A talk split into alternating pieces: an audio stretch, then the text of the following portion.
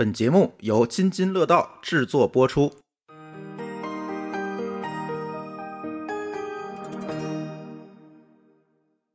各位听友，大家好啊！这里是津津乐道啊。这期节目呢，是我们和喜马拉雅以及淄博市政府一起联合制作的一期播客节目。哎，今天我们还请到一位好朋友，是文娱圈内人的主播如璇。Hello，大家好，我是文娱圈人的主播如璇。然后这次也特别荣幸跑到淄博来参加这次的淄博之旅，然后还认识了非常多厉害的播客主们，然后还特别特别开心的来跟我们大台串台。呃，文娱圈内人其实是我最近关注的一个博客，虽然订阅量现在刚刚起步嘛，订阅量还不高，但是我觉得关注文娱行业的嗯朋友们其实都可以听一听，就是你听着像是一个聊明星八卦的节目，是不是？嗯你看标题也像，对不对？嗯但是你点开一听呢，发现他聊的是娱乐产业。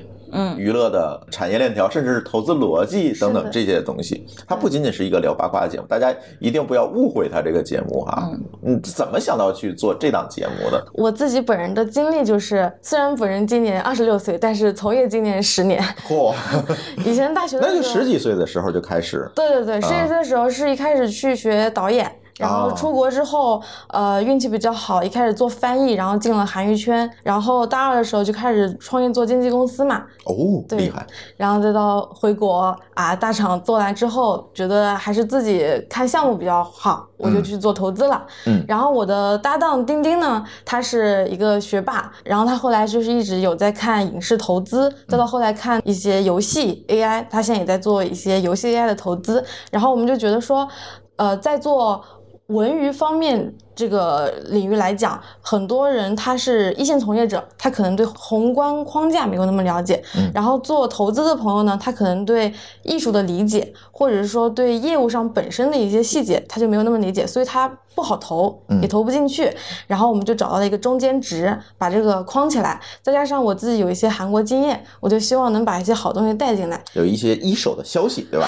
对对对，嗯然后这样子的话，我们就可以就是通过现象看本质嘛，大家一边吃瓜一边了解背后真正的商业链路啊、投资逻辑这样子的。嗯嗯嗯。今天跟我一起录音的还有舒淇，嗯，我们俩一起来的淄博，干了三天的特种兵，是吧？对，今天是第三天的晚上的嗯半夜十一点半，对，嗯然后我们决定要把这期节目现在就录下来。就是我们对淄博的理解，已经在我们来淄博之前，其实已经有很长时间了，包括我们从网上看到的，烧烤热，是吧？还有我们朋友口中传说的，到我们接受喜马拉雅的邀请，嗯我们想象的淄博是那个样子，和我们今天真的看到的淄博，我觉得可能跟我们每一个人来之前的那种感觉是完全不一样的。对对，所以包括我们现在正好就坐在檀溪山的这个景区里面，这个酒店的这个房间里头，然后感受打开就是湖，是吧？山和湖。就对比我们之前的那一些很多的一些想象，我觉得确实是跟我自己的理解是不一样的。然后昨天喜马拉雅不是开那个发布会嘛，就是跟淄博政府的那个合作的签约仪式，金琥珀榜，金琥珀城市榜，城市地标，嗯首站淄博站，对，对吧？然后把我们几个人都叫过来，还给我们一个证书。嗯我们现在是喜马拉雅的淄博城市宣传大使。哎，对对对对，这都是当上大使可厉害了，他是嗯。淄博文旅局给我们盖的公章，对，直接扣在上面。我当时还发朋友圈嘚瑟一下，他们专门跟我说这是公章，你能收到就是政府级别的公章。一般都是个专用章什么的。对哎对对对，来淄博之前，其实我们其实对淄博的理解是那个样子的。我们只知道烧烤，但是他那个 slogan，这个活动的这个 slogan 叫“淄博不只有烧烤”嗯我觉得他这一句话其实代表了我这几天整个从来主题到对，就这句话主题主线对，特别好。嗯后来我会发现，其实喜马拉雅在做这件事情的时候，他其实想的很多，他并没有透露给我们这个主题是什么，让我们自己去感受它对。政府其实在这里头想的也很多，正好这个主题它切合上了，然后我们的感受其实跟它完全是完全高度契合的。对，而且我觉得必须要在这个节目的开始啊，跟大家来声明一点，免得大家觉得我们看到的东西是被别人策划好的。对哎人家文旅局安排你过来的，对吧？人家是不是给你策划好的？嗯这个我必须要做一个声明哈，就是首先啊，当时喜马拉雅的同学问我们，哎，过两天淄博你们去不去？嗯，三天啊。首先我就先打个问号，嗯我说吃山滇烧烤啊，我说不行啊，吃不动啊。他说不不不，你们来就知道了。嗯啊，给我的是这个消息。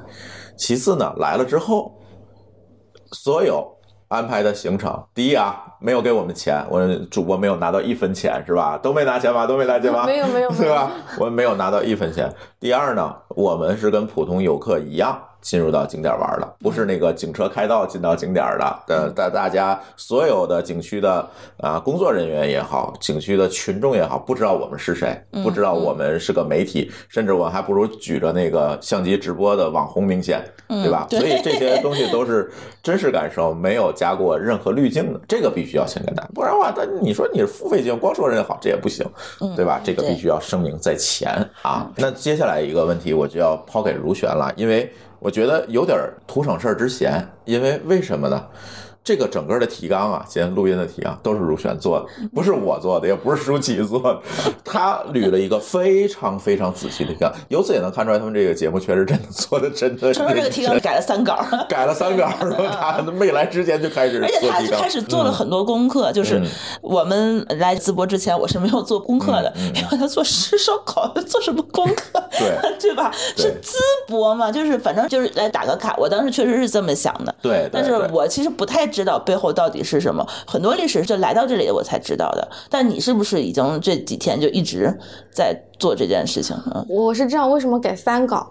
第一稿呢，是我之前也没有来过淄博啊然后都是网上扒的信息，然后我想说，因为之前只有一个信息嘛，就是说跟文旅局合作的，然后以我的拙见，我当时很格局小的认为这是给政府拍马屁的，哎哎哎哎哎，所以我第一稿写的就是特别的像公关文，对，就没有问到什么核心的。嗯然后到第一天结束之后，当时就觉得说看到一些文化的东西，嗯我觉得啊这个东西它才是比较重要的。所以你第一天晚上就在改稿子，第一天晚上改了一版。所以第二天你没有起来是干这个事儿是吗？哦，第二天早上是，呃，那个声明不是没起来，是我比你们晚了九分钟。哦我后来一直在博物馆门口待着呢。哦啊、因为我一开始以为博物馆要钱，嗯啊，后来才知道，发现连那个票都不用钱了，但是那时候已经晚了。嗯对，所以第一稿改了之后，就发现，比如说吃东西，比如说我知道的博山菜，知道了一些文化，然后我就改了第一稿，然后第二稿呢，就是那天我没进馆，在门口跟市民聊天的时候，嗯就随采的时候，我当时确实是有点被震撼到了，所以我觉得这样不行，就是我得正儿八经的写一稿。就这一稿不仅只是说我给淄博说，或者说说它文化，嗯其实更多的还是这整个城市还有它的民风上的东西，所以这才是第三稿。嗯 对，OK，所以给你带来的第一感觉是什么？大家的第一印象都是烧烤，是吧？这变成了一个标签和名片儿因为说实话，其实我没有那么爱吃烧烤，嗯 啊，因为烧烤里面很多东西我不吃，啊，所以我我当时就觉得那个烧烤这个挺热的，两个炉子，然后大窑挺好喝的，然后特别想回酒店。嗯 嗯，你之前在上海是吧？对对对啊，，你们不怎么吃烧烤，对不对？因为我不知道别人，但我不怎么吃，所以第一印象就是我觉得这边好热。人特别多，就觉得说这网上真的没瞎说，这个淄博人真的太多啊了。太火了。第一反应就是这里人特别多吗？对，是因为你那天去吃烧烤的时候，你觉得没有哦，地方坐？可能是我比大家早来一天。哦，哦，我下午的时候出去逛了一下，我发现哪哪都是人，嗯，去的哪儿？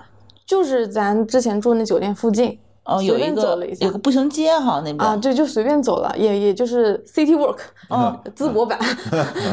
对，然后第二个就是没被坑钱。因为像我这种直接下了高铁打车到酒店，一般都特别担心出租车会收收价或绕路，但他直接告诉我说你自己导航，你告诉我怎怎么走。嗯嗯啊，你是打的出租车是吧？啊，对对对我们两个人还是在别的城市留下的这个不良习惯，打一网约别车哎，嗯别打出租车，咱打个网约车，万一被坑呢？对，对我当时也有这个心态，嗯呃，但是我因为第一次来，我都不知道要去哪儿站着打，啊就是等位啥的，我就想说那个直接他就引导去说坐出租车嘛我就去嗯那儿打了。嗯当时在想，我当时心态就是。宰了就被宰了吧，反正我查了一下，也就那么点公里，就是再被宰，应该也在那个范围内被宰，嗯是有这个心态的。但是没想到他跟我说，他说自己定那个导航，嗯你跟我说怎么走，嗯然后我我就是按这个来计价。嗯所以当时我觉得我靠，这也太靠谱了。啊，对，啊没有城市这样，而且最主要的是高铁站啊，离酒店很近，我都怕四公里对，就你像我们家，就是之前离高铁站大概就是一两公里的这个样子。然后珠峰从来不让我打出租车，因为他会觉得这个出租车他排了好长时间那个车队，他进来以后就只打两公里，两分钟到了，他大家都不开心。对嗯，然后我们就打网约车，但是他这个就四公里的路，你还能打上出租车，我觉得它这里面就一个小 bug，说的都是山东话，听不懂。真的吗？啊我觉得我这两天都没有听到他们说山东话，可能出租车司机呃，出租车司机我坐了两回嘛，第一回就来了一回，第二回就是追追追追追大追追你们部队那回对对对。嗯然后那次我还上了高速追，因为我怕我来迟了。他跟我说了好几句我都没听懂，然后然后后来我就赌了一把，因为我嗯前一天已经逛完了，我在想淄博应该不会坑我的吧？嗯，就算坑，应该也在两百块钱之内。我做好这个心理准备了，呃，但他确实也没坑。嗯他下车的时候就告诉我说，他说这个过路站就收了十块钱，他说我现在这个价格就是只收了十块钱过路费，然后其他怎么怎么怎么样。嗯，所以当时我觉得在这太一点上就靠谱了好靠谱。嗯，太靠谱嗯了。对嗯对我们下车的第一感觉就是，就是下车没敢打那个出租车嘛，嗯对吧？我们打了一个网约车，上网约车，网约车司机第一个的问题问我，你猜是什么？啥？我是中午到的，嗯，中午吃饭没十二点，对，你们吃饭没？哎，但是如果在别的城市，我可能会有别的想法，说要不要给我们，他要不要给他们拉到一个他有提成的饭店去？那他啊是说。你们去，咱们现在导航去那个酒店嘛？嗯我给嗯念那个酒店名字，他说，哎，你们不应该先去吃饭再去酒店吗？对对，他会觉得你别饿着自己，然后你来淄博玩不就是为了吃饭吗？就是为了吃烧烤吗？嗯他其实我觉得他的本意就是说我帮你推荐几个好的酒店，啊对呃好好吃饭的就是好吃饭的地方，嗯嗯。然后我说不用，我有一个朋友他们在那个旁边等我们对等我们呢。然后呢，他就开始就给我们直接就给拉过去了。对对对对对，这个是我在别的城市没有体验到的。对，而且我觉得就是他一听我们是外地来淄博来的，他就会专门就是问，那你们去哪儿玩儿？他的就是这个热情好客就马上就是上线了。对，要不要给你推荐几个景点啊？对对对，然怎么去玩？然后我说我是那个淄博政府这边邀请过来的，然后说那你把你们的这个行程给我念一下，然后我帮你看一看，然后我就念啊，就是从咱们这三天的嗯那个景原点。定行程，对对，原定行程就念了一下以后，然后他的一句话说：“这是我们淄博最好的景点。”都在里面儿。对，因为一开始我从那个淄博那个高铁站上面有一个牌子，上有一个六幺八站微电台的一个景点，我跟师傅说，哎，我想去这个景点，但是呢，我就跟他朱峰聊天嘛，我说我想去这个景点，但是这景点需要一百一百多公里，他说什么东西需要一百多公里？然后我就说我就跟他讲嘛，想去这个，他说那个。嗯，你们政府给你安排这个景点是淄博最好的景点，比你想要去的那个好很多。然后就是感觉，哎，那那确实他们是自己的师傅他们都认可的这个地方，嗯嗯，还是觉得还蛮充满自豪感的告诉我的。对嗯对。而且我是觉得他们这个出租车司机已经开始马上就是接待客人的这这种上线进入了一个招待模式。哎，就马上就招待了，然后就开始给我们讲这个淄博，哎，你们什么时候来过淄博？然后我就看这个，哎，你们淄博站后面怎么这一大片都在拆迁？他就跟我讲说，因为他现在淄博要改造，然后呢，就是这一块儿都是一片一片的都要拆，然后我们人大概都是住在哪个位置？啊我们淄博的高铁站大概都在什么方位？然后呢，就说你们住的这个地方都是我们淄博最市中心的地方，然后就跟我们开始就是特别源源不断的就开始介绍起来。然后我觉得他这个这马上第一感觉就是山东人的好客，就这个时候其实是上线的。嗯嗯，没错。但是之前就是有一点跟我想的不太一样，就是哎他最火的时候，呃四五月份的时候，他们那个淄博不说是没有一个人能够空着手从淄博站走出来啊，就好多企业送东西嘛给你啊。啊，那个时候就是不说那个呃什么发纸巾，就发各种东西，然后这次好像没有了，一个都没有了，没有淄博站里，都没有领到东啊，西。那你要说这还有东西没有了，因为啊我之前听说这边全都是幺八五大帅哥，我来的时候我就说帅哥在哪？没有找到，对，然后之前还听说他们那边有好多好多这个导航员，就他们穿着那个志愿者的那个背心，站在你的淄博的那个站里面，说但凡你有一个人抬头看天，他马上会冲向一个人，就过来说你要去哪儿，我给你指引。然后呢，给你往这边指完以后呢，这个门口海底捞式服务对，门口马上会有第二个指指引员说你要去哪儿，然后给你指上公交站，然后这个路上可能从你。站台出站到上公交车，一共两百米的路，可能会出现四五个 这种热心服务的这种这种人员。但这次的话，因为我没有去公交站那个地方，嗯，所以也不知道，嗯，没有看到，对，嗯，但是我还是觉得这个淄博人民的热情，其实还是，嗯，扑面而来。其实这次还有一个特别有意思的巧合，就是舒淇同学啊，上火车的时候一掏，哎，我怎么掏出一社保卡、身份证没带？身份证啊 身份证没带。然后我们到了淄博之后，我就得想，这身份证没带怎么办？但是能上高铁哈，但是嗯然后身份证没带，我说那你就去派出所啊，那就要找警察叔叔啊，然后去派出所找警察叔叔，这个问这个身份证怎么办啊？嗯然后呢，一开始警察叔叔以为他是本地人，说你得先办正式的挂失，然后你才能给你一个临时的身份证才能用。后来我们说，我不是本地人，我是游客，然后身份证就哦是这么回事儿，赶紧赶紧那个我跟我单独给你开个窗口，给你办一个那个临时身份证明，然后你就可以十五天之内在我们这个所有地方都可以用了，特别热情，就帮他马上插队办了一个，对 VIP 待遇，办了一个临时身份证。对 对对，他，还还还蛮有意思。反正第一天我们就感受到了很多的这个，可以算是热情，因为我并没有说啊，我是什么什么媒体，我我我们怎么样？对没有，就是我们自己去街上逛嘛。嗯，对呃，我是晚上到的，嗯。然后我上车之前我还暗暗发誓，我说我这段时间要减肥，我说我到了之后我一定要忍住不吃任何东西，不就烧烤吗，本来我就不吃，我到了之后正好刷小红书，然后他那个定位就在淄博，就有一个人他就是安利美食，我就问他，我说我说这个好吃吗？然后那人就私信我了，给我列了一一大堆啥吃的啥喝的，啊，就是本地人吗？就是就是网上一个网友。哦，啊，就是我刷淄博刷到的就第一个帖子，然后他就推荐我去吃了一个什么，他们小时候吃的一个什么夹饼，嗯。然后里面有那什么酱鸡蛋土豆片，然后第二个就是他给我推荐了一个当地的饮品叫欢饮啊，啊，可能就是两位不知道，就这两天我一直跟那个赵科长，嗯。就是说欢迎欢饮，啊就是因为确实好喝，嗯。然后就只有本地有，我就觉得它可以做成像那种茶颜悦色对于长沙这种一样，这是个什么饮品啊？它就是一个，它有两个点。第一个呢，它就是跟就是跟茶霸王茶姬和这种饮料一样，就是上面是奶油顶，下面是可能是茶叶的。嗯但它另外一个点比较吸引我的是，它有几款主打饮料是以《聊斋》的背景来写的，比如它有一款哦饮料叫狐仙，它那个里面其实就是柚子茶，还可以，挺好喝的。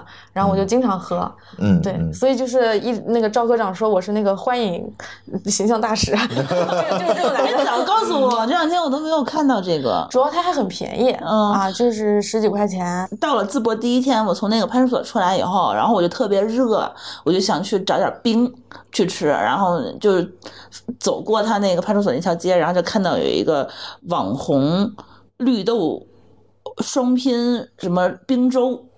然后我就买了一个那个，上面还贴了一个淄博的名字的那个签儿。然后我觉得它，哦，那这是不是就是淄博这边的特色？结果我相当于我喝了一碗稠稀饭。其实当时来之前，我们对淄博的印象，它的标签很浓，它就是烧烤就是淄博烧哎烤。就是烧烤就对它的其他的认知，我觉得暂时还没有，因为你就知道它其实离济南和青岛很近。因为我大概六月份的时候就出差去青岛，当时就路过淄博这一站，然后因为五月份的时候人很多嘛，六月份的时候我就想说，我是不是我当时应该跳车，就直接从淄博先下，然后吃个晚饭，然后再去青岛。呃我我就会觉得大家来淄博都是为了吃烧烤，但淄博还有什么？对吧？不知道，呃，完全是不知道，嗯它有什么文化，它有什么其他的历史，就是可能以前会知道一些，比如学历史的时候，你知道啊，齐国首都啊，这都知道对吧？不对，那是你们知道。啊，嗯，就作为我们理科生，我也是理科生，谢谢。因为你距离高考已经就太久了，忘了。就跟姐姐一样，我嗯一开始知道一些，但是我没有精准定位到淄博。对。哦，你会觉得齐鲁文化是整个山东，可能之前就是齐国大地，就是整个一片。但是你谁能想到，就是齐国的首都是在淄博？我一直以为是在济南，对吧？你这个东西你是分不出来的。嗯，嗯，那包括你骑过到底有那你？这次来了，真是刷新认知了。对啊，对嗯，包括其实我对淄博的地理位置，其实我并不是特别特别的有有认知。你不知道它在哪个位置上，对吧？我知道在济南的东边儿，在青岛的前一站，青岛前一站是潍坊 就是，就是我从我从天津坐高铁到青岛中间肯定会前一站都会路过，啊但它具体在哪儿，我其实没有很看，我一直以为它是个内陆城市，就是这么个感觉。我知道一点是这样子，因为我们来的前一周山东地震了，上热搜了。啊，啊，然后德州对，然后当时我就很紧张，我说我下周去淄博呀，我说没嗯没去过啊，高铁会不会断交，对不对？有没有余震？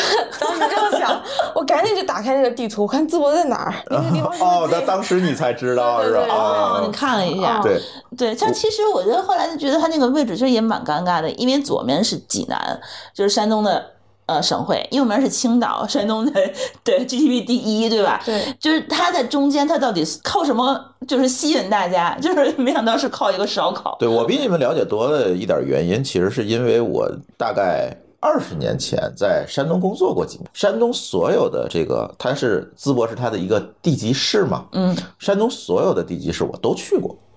但是当时淄博还不是现在这个样子，当时它还是一个工业城市，它有很多化工业呀，嗯啊矿山，它可有矿，都是这种传统的大是出琉璃的那个矿吗？不是不是煤矿啊，煤什么都有 啊，还有非煤矿，其实也有，嗯就是咱就不细说了，重工业、冶炼、化工等等，就是这个。当时来淄博，你会看满天的化工厂，嗯，为什么叫满天的化工？你能看见烟囱，跟今天完全不一样。那是哪年？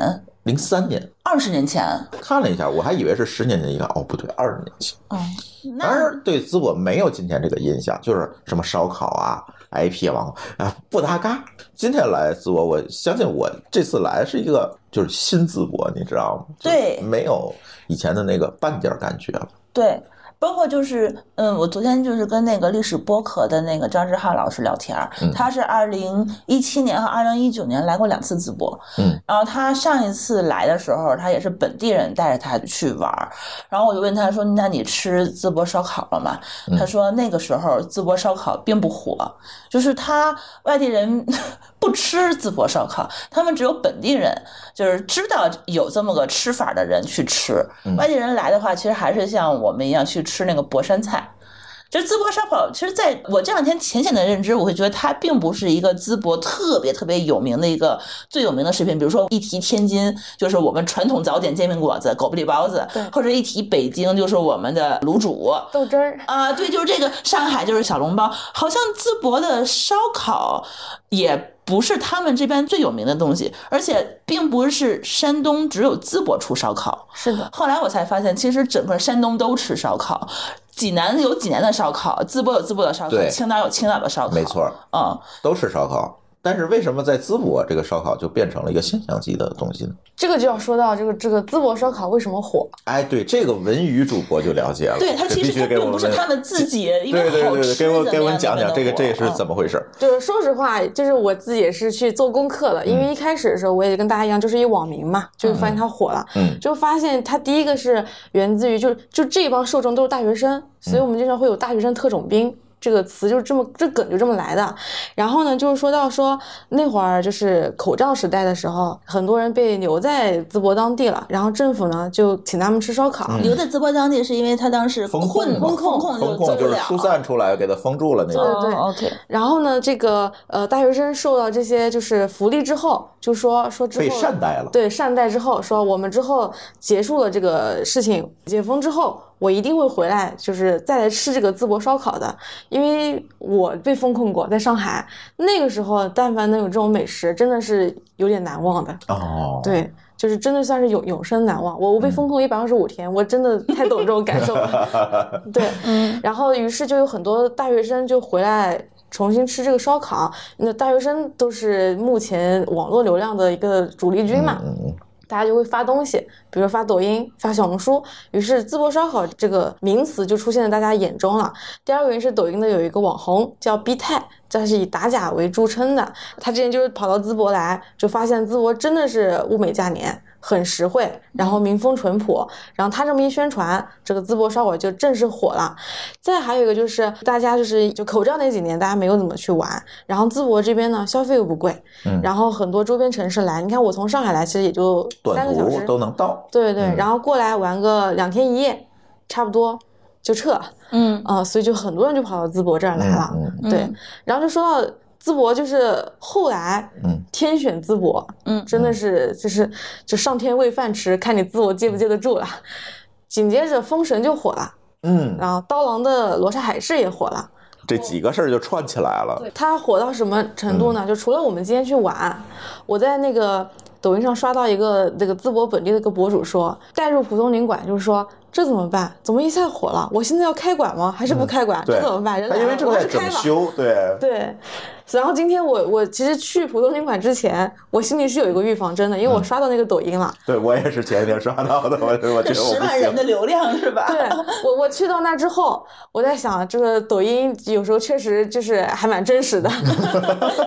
没有，我觉得是比那十万人当天拍的流量要少一些。嗯起码我们这两天他去的时候，就不是人贴人的那个状态。嗯今天我我才知道，他这个蒲松龄的这个地方，他是八月的四号还是五号那两天，就是刀郎火了那几天对拍的，他才开。嗯然后我就觉得啊，这个淄博，你到底有没有这么好的命？所以这个事情就呃很有意思啊，值得我们再分析一下。啊呃，很多现象级的事件都是一过而过，是然后过去之后它就凉了。嗯你看淄博不一样，别管它是偶然还是必然，它一波接一波接一波。这几天我们看到大量的这个。家长带着孩子来到淄博，呃，看历史、看文化，来做研学，这带来了大量大量的游客。他好像就在那个平台上，他好像就把这个流量承接住了。是的，他为什么能承接住？而别的城市似乎有这种现象级的事情之后，他也接不住哈，就完了。对，这种可能还是大多数哈。是的嗯，主要还是因为我觉得淄博这个城市它有非常久的历史文化背景。嗯对，这也是我我有到了底子哈对我到了这边来之后才知道的。就比如说我们去那个马踏湖玩，然后问说这是不是新修的，说三千多年历史了。对，三千多年历史了。然后我随便就是，就比如说我跟一些摄影小哥、跟咱们司机，还有跟市民聊天，嗯每个人都能给我说一段历史出来。嗯哎，特别厉害，特别厉害，。说这个地方，就比如说像刚刚我为什么知道它是什么重工业，就是我那天吃完烧烤打车回来的时候，出租车司机给我普及的。哦，要多打车在淄博。嗯，对，对，然后我我也知道他之前临淄这个地方它很富，因为它有那个齐鲁石化，嗯但它以前也有一些污染，也是那那天在门口的时候，那个市民大哥给我普及的，哦，就是感觉每个人都能把这些事情讲得很全，嗯嗯嗯，就是一二三都能给你讲得很清楚，这这是我这我就觉得很难得，嗯，对而且它这个背景确实蛮厉害，这个历史文化背景，就第一天就给我震撼住了。到那个陶瓷博物馆是吧？咱第一天参观的陶瓷博物馆，一般我们在北京待习惯了，基本上上面标着这个文物啊元啊，或者叫元初。哎呀，这就很厉害了，元代的东西很厉害。清末。啊，元、明、清对。这几朝，咱去陕陕博可能会更早一点，但是到这儿不一样，人家动不动那文物上那个年代就标一个 B.C. 多少多少年，什么叫就是公元前多少多少年，就新石器时代就是这，人从这儿讲，然后开始讲夏朝。对，夏朝西周，我说这个夏朝是咱刚刚从历史的这个证据里扒出来，它真实存在。对以前都叫神话时代嘛，就是石器时代，它没有朝代的这个概念。对夏朝是我们刚刚认定的夏朝、商朝、周朝，它是这么排下，一直排到今天。嗯我从来没有从这么远的历史走历史往前走，然后没干过这件事对情。，就是春秋战国之前的历史，就是在我这种认知里头，我是没有任何概念的。嗯因为其实能够留下来的这些，除了《封神榜》以外，我可能够大概接触过一些，其他的话，其实我是并没有直观的感受。比如说，它上面写公元前四千年，和我看到公元前一千年，我就觉得对数字不敏感的人，我觉得看起来东西是一样的。但是直到有一个东西震撼我了，就是说它是陶瓷博物馆嘛，就是说制陶业在它公元前四千多年的时候就已经诞生了。然后我就问了一下他这个导游，四千多年是什么概念？那个时候有没有了文字？嗯，对吧？那个时候是没有文字的，大家还是做一个原始生活的这么一个部落的这个还是一个物物交换的时代。对，它是只有一些很简单的一个象形符号的时候，他们就已经开始烧陶器了。嗯然后他们烧的那个陶器是什么样的？你以为是软陶土捏一捏吗？不是，它有花纹儿。它有形状，有 logo，它有精致的样子，然后它有专门的器皿，就是嗯。它不是原始时代拿这个东西一个石头磨出来的一个东西，你哎你扔那儿你用吧，不是的，它是专门有一个流程的工艺，他们去做这件事情，嗯。然后呢还是你吃饭用一个盆儿，喝酒用一个盆儿，然后你祭祀用一个盆儿，烧水用。一个盆儿，烧水用一个盆儿。最令我惊讶的是，后来咱们。昨天去齐文化博物馆，它从春秋时期 从春秋时期。的话，它有有一个很精致、非常一个浮夸的一个小物品，嗯，它摆在那个上面是一个小碟子，它下面又是一个神兽拖着，呃是一个神兽形状的老虎，然后七了拐弯，然后吐着舌头，踩着东西，然后拖着一个很浮夸的一个小小碟子，然后那个导游问你猜它是干什么用的？跟吃烧烤有关，他是吃烧烤蘸酱的小碟子。我说，那你们从春秋时期就开始吃烧烤蘸酱了是吗？嗯，当时就哦，原来他们的历史已经到这个地步了，我已经认知不了的地步了。我我是觉得他们很厉害的是，就是就像刚刚姐姐说的，他们那时候就已经有审美了。嗯。有我们有那个瓦瓦当片，每一片那它上已经有花纹纹饰了。我看到那个很多那个文物，国家一级文物的时候，就我这个人可能比较抓马，我脑子里面就是有那个歌词“穿越千年的眼泪，只有梦里看得见”，就是当时我看那个文物的那那个感觉，嗯。我觉得就真的就是属于一个事情，它能穿越很久。像我对这个以前的历史，除了我自己确实感兴趣以外，这也是为什么这两天跟其他几个其他的播客主聊天，我都有认真听，我其他的馆我都认真听，就是因为我确实是喜欢历史。嗯还有就是小时候小哪吒看多了，妲己那一段，所以就是对这一块啊很好奇，对，很了解。因为那个那段故事有一部分也是在这个地方发生的。对的，所以就是由这两个，其实我我能引出，就是说，我觉得淄博这个地方，它是很会去做 IP 跟文化沉淀的。嗯，因为一个好的 IP，它能穿越时间的周期。嗯就像我从小开始看这个东西，我现在在看这个东西，我还是有这个感觉的，我能回忆起某一个情节或者一个故事。嗯。第二个是我觉得 IP 是有审美的，立马我就记住，他那个时候就开始已经有图案了。嗯。然后他那时候图案是怎么怎么样的，所以我就觉得他这个城市从以前就很会玩这些事情。就是它有一个非常厚重的土壤，所以当烧烤的这个种子掉下来的时候，它能够在这个土壤里面非常自然而然的生根。昨天晚上我就是刷抖音的时候，我就看到淄博文旅局的书记在那个视频号里哭，说那个淄博有这么多年的文化底蕴，我们有这么多的故事，我们最后出圈的标签居然是一个烧烤。这是一个非常悲哀的一件事情，就是大家对淄博的认知就只有烧烤。我那天发了一个朋友圈，说我到淄博来了，我没有说我干别的，我就晒了一个我办身份证，我可以异地办身份证，就就这么一个一个朋友圈。大家都问你吃烧烤了吗？烧烤好吃吗？值不值得我去吃？然后呢，到底有没有传说这这么好吃？他们没有任何人问过一句淄博的文化。就是还有什么？对，然后我在我的那个群里面就跟大家聊天儿，然后大家就说淄博有什么好玩的？来过淄博的人就说淄博什么也没有。啊！当时我就觉得我们这三天跟特种兵一样，然后在淄博里头，从城市东面到南面，西面到北边，就一直在来回的这么去转。我们看到的这么多东西，其实他并没有很努力的让。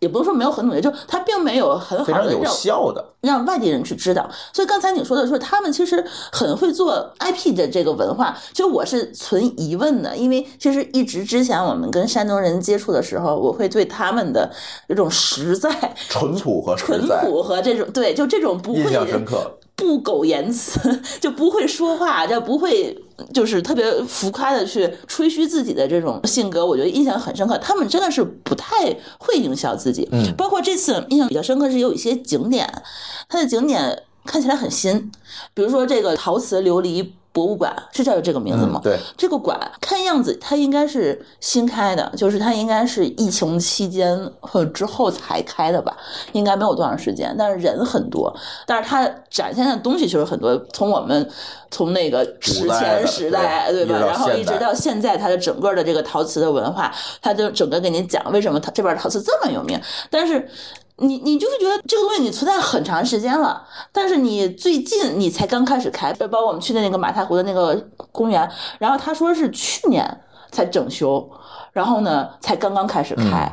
但是它的历史很长久。两千七百年，还有就是它那个，比如说这个咱们现在所在这个公园，这个叫檀溪山，檀溪山，檀溪山国家森林公园，对它好像营业也就是才一年左右的时间所以我是觉得它在从去年到在之前的这个很长很长的时间积累里，它一直是在积累。但是它并没有在营销，就它所有的这些娱乐文化和这些景点，它是为了这个本地的市民或者是周边的这些城市的市民做短途游的。嗯，它好像并没有来得及把自己打造成一个国家级的、世界级的一个啊特别出名的一个地标级的这么一个景点。所以说，我是觉得来之前啊，我也跟我的一些朋友们就去问他，为什么淄博火？这件事情是我觉得我百思不得其解，因为我觉得淄博只是以几个大学生推动起来，我觉得好像也不太现实。大学生，你是这个群体很大，你这个淄博对你很好，然后你发几个抖音，他就火成但是能一直火吗？对吧？你火成这个样子吗？就是因为它已经是一个现象级的火了，火到什么程度？就是说我们都想蹭淄博的流量，就火到这个程度了。我对说那你肯定是你得有火的原因吧？淄博为什么火？大家给不出来一个合理的解释，就是说淄博背后有人，有资本的动力，或者是政府敢干。政府敢干这件事情，我觉得就是就很抽象了。什么叫政府敢干？敢干这件事情，我就给你讲一个最简单的例子，你就知道它有多敢干了。嗯，你知道，就是炭火烧烤，在很多的城市是早就被禁止了，是因为如果你想创建什么国家文明城市的时候，你就不能露天炭火烧烤，因为它污染空气。嗯，说是要会污染空气，所以这个东西在很多城市都被禁掉了，就是改成电烤了。嗯我当我把这个照片儿吃烧烤那天的照片发到网上的时候，我发推特上了，嗯就是有好多已经去国外待了好多年的这个淄博的朋友在回复说，郑总，因为只有炭火的这个东西才是他们小时候吃的那种烧烤。才能够吃出来那个味道。你记得那个赵科长帮咱去做他那个用当地方法做烧烤，他是把那个饼卷好之后在炭火上要烤脆了，嗯你吃它才是那个味道。你用电烤它是掌握不了那个火候的，所以他能够放弃啊，我不创文了，我就要大伙儿马路上摆摊儿，这是多大的政治勇气，你知道吗？因为文明城市这个事情是一票否决，你如果不是文明城市，你很多的资源国家给的东西你是争取不到的。你就从这一件事上知道，如果你知道全国文明城市这件事情有多重要，你就知道它多敢干了。这个是很厉害的一个决策。对，然后就是他其他的敢干，就是我之前对这个浅显的理解，就会觉得他好像炒作。啊，然后呢，找网红，可能找网信办了，就是这种非常浅显的理解，就是说敢干是这个意思。就我一直以为是这样，其实后来到这里头，我发现其实不是，是这个城市的整个的执行力的一个快速的反应。嗯因为从三月份开始吧，到现在五个月的时间，淄博是爆火的。它并不是说是一点一点一点一点就火了，它是突然的流量咵砸了一下，从天而降那种砸下来，然后他们的反应的之快，到现在我们所能看到的每一个景点的这个布置，嗯是。远远超过我们一般的这个城市建设能力的。举一个例子，昨天那个科长跟我们说，淄博的常住人口是一百一十万人，就是张店区吧，就是市中心一百一十万人，是一个什么概念？我们整个西兴区可能都比这多点儿对对，二百多万 人，对，就人很少。但是五一期间，他们接待了一百一十万人，一对一。就是这样的一个概念，这样的一个体量，就是它不是一个旅游城市，它所有的基础设施其实是很不完善，它只服务于当地的居民，就没有这么多酒店，最最现实的。他们就开始各种想办法。他们为什么就现在八月份才开始就搞这种文化交流？之前你根本就不可能有时间去应对这些，因为它流量来太快了，他们是是承受不了这样的流量的，所以他们全民出动。全民出动的话，去那个比如说做志愿者，对吧？然后呢，他现在那个司机也说，我们就是一直在开车，一直接待这些游客，然后他们去想办法去把这些游客做那个什么公交线路，然后把这些游客往这个其他的城市去疏散。然后我们去那个马太湖的那个那个世纪公园，就会发现他们建了很多露营的帐篷。就是因为他怕这些人来地儿没地儿住，然后你就住在帐篷里，有露营基地可以住。他甚至弄了十八节的火车车厢，对他要改造搞。搞一个火车头公园儿，我说搞一般，咱去城市，它有的公园里确实要搞几个火车头，的造景嘛，对吧装饰一下？装饰一下。然后呢，我们的那个摄影师就拿无人机飞，说我到底看看它有多少节儿，就飞出去半天没回来，最后数了数十八节儿，这是整个一个列车编组，没有公园这么。为什么大家都么干？他现在正在把里头都装修成，把火车里面装修成住宿的地方。对，正好去分摊从他们这样的一个就流量嘛，嗯他就怕应接不了，就想了很多办法。然后后来流量来太快，都是来吃烧烤的。那我们本地的烧烤店，它本身它之前其实烧烤不是它最有名的吃的，你到这儿咱们当时住那人民公园附近，其实一搜都是搜的是博山菜，博山菜才是这边最有名的菜。那烧烤店它其实本身的容量没这么大，然后呢，他们就在二十天之内，在那个海悦龙宫那边。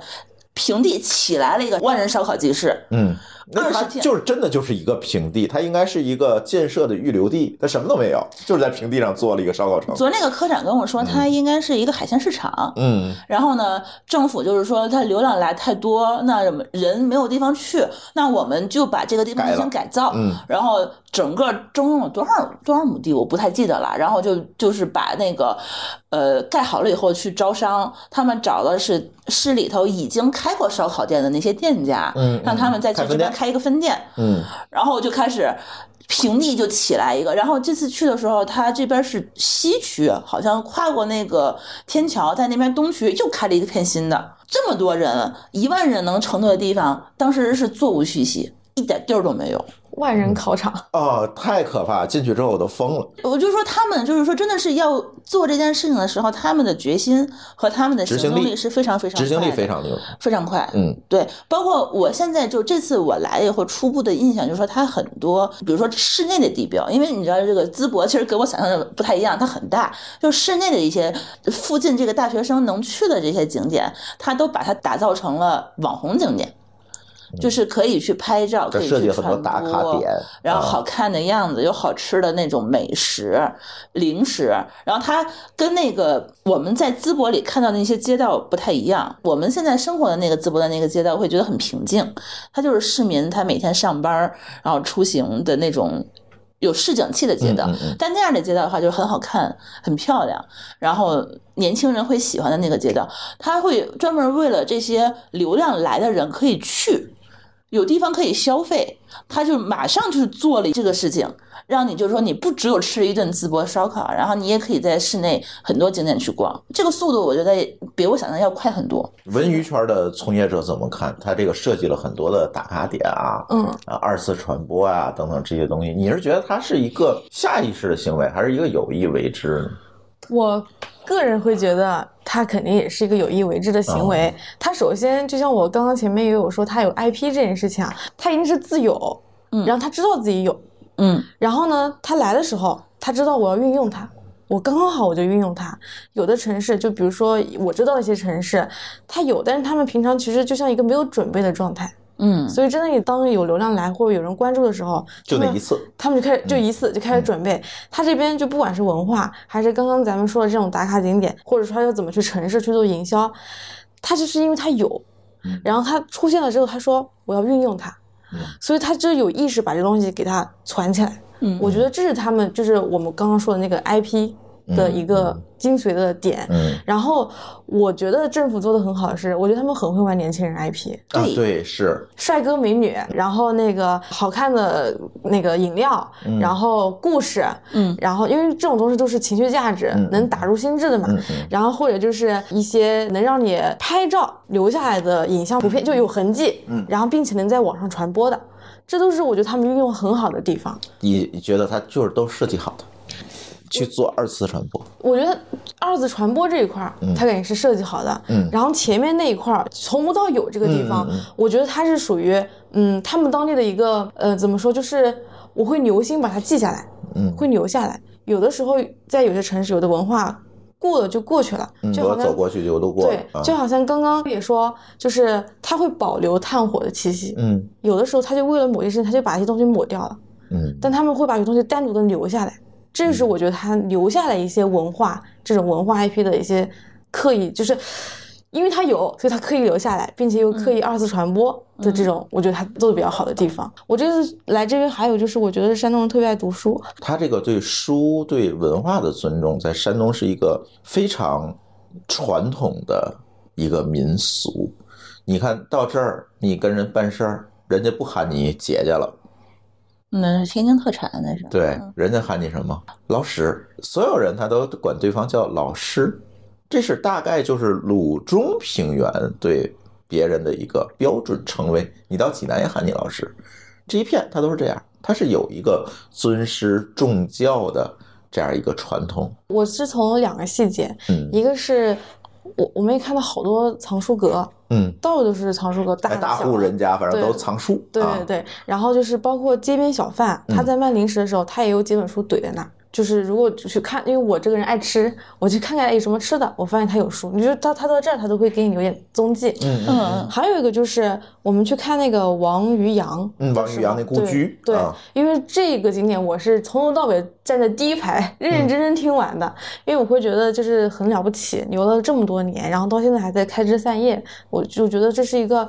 很牛逼的事情，嗯就没有被历史给打乱。嗯嗯然后可以讲讲王渔洋这个家族是怎么回事给大家。哇，这事可太大了，嗯 就是说最早的第一位 A，、嗯 他就是当年到这个淄博来，然后他那时候就是打长工，嗯。然后他有有一个儿子，然后他儿子呢就是有了一些呃收入之后就开始做农业，嗯。但他就做农业的时候他很会教子，所以他的孙辈的时候他就开始就是呃行善做好事，嗯。然后并且开始就是开始进行科考，然后于是从这一位开始，王重阳，嗯。我记得好像是从他开始，慢慢往后开枝散叶，都是有自己的家风，然后包括就是考到什么一品啊、从一品啊等等，就哪怕是从就朝代有了个改变，他们依然还是科考做官这样子。嗯，嗯。然后他们对于如何做人、如何做事、如何有人际关系。都有非常好的一个家训，嗯。并且这个家训会随着时代的迁移，要 update，